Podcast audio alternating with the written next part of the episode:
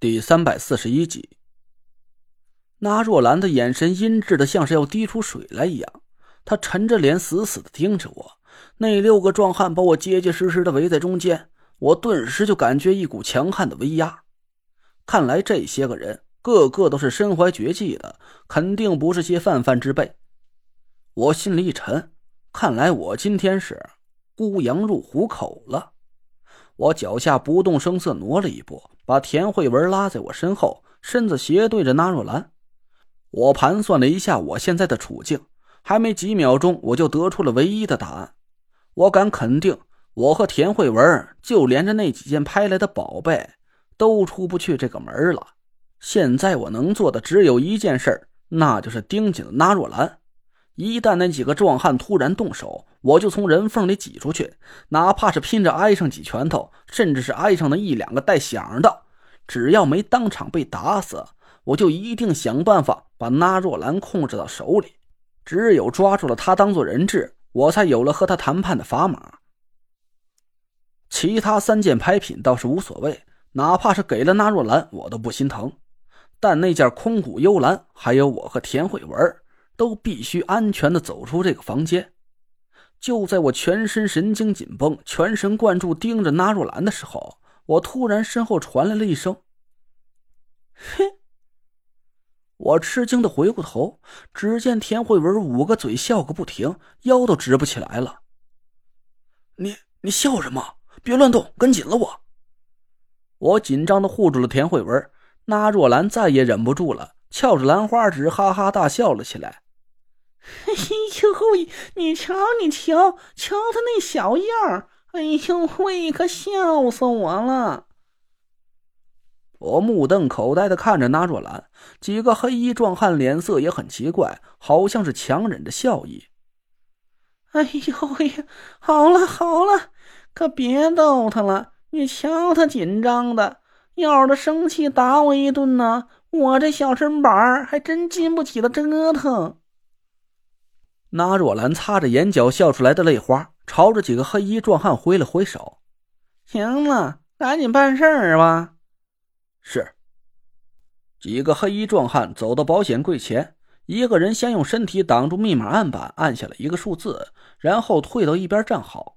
另外一个人又走上来按了一个数字，直到六个人都按完了数字，齐齐的站成了一排，我这才明白了过来。感情这些黑衣壮汉。都是来输入密码的。我抹了一下头上的冷汗，恶狠狠地瞪了纳若兰一眼。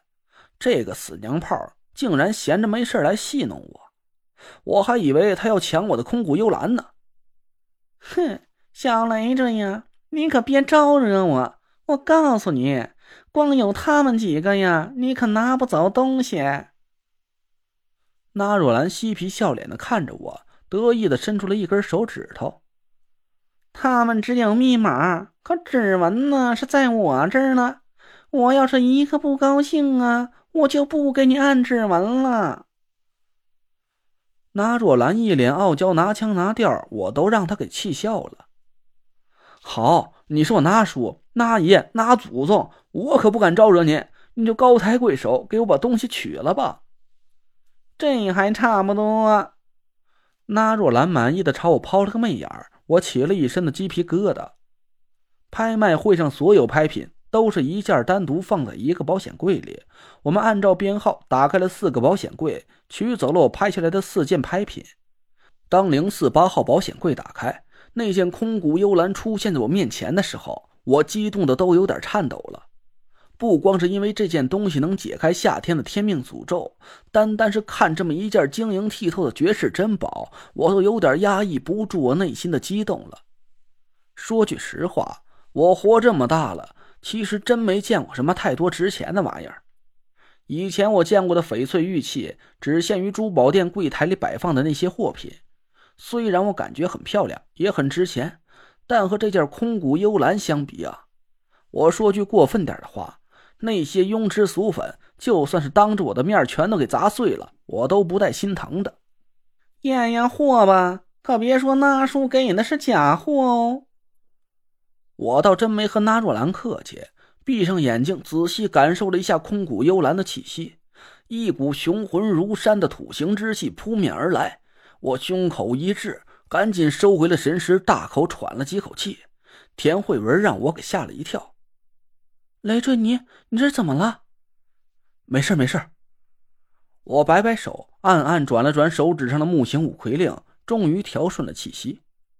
我的法术是水行一派，天生被土行气息克制。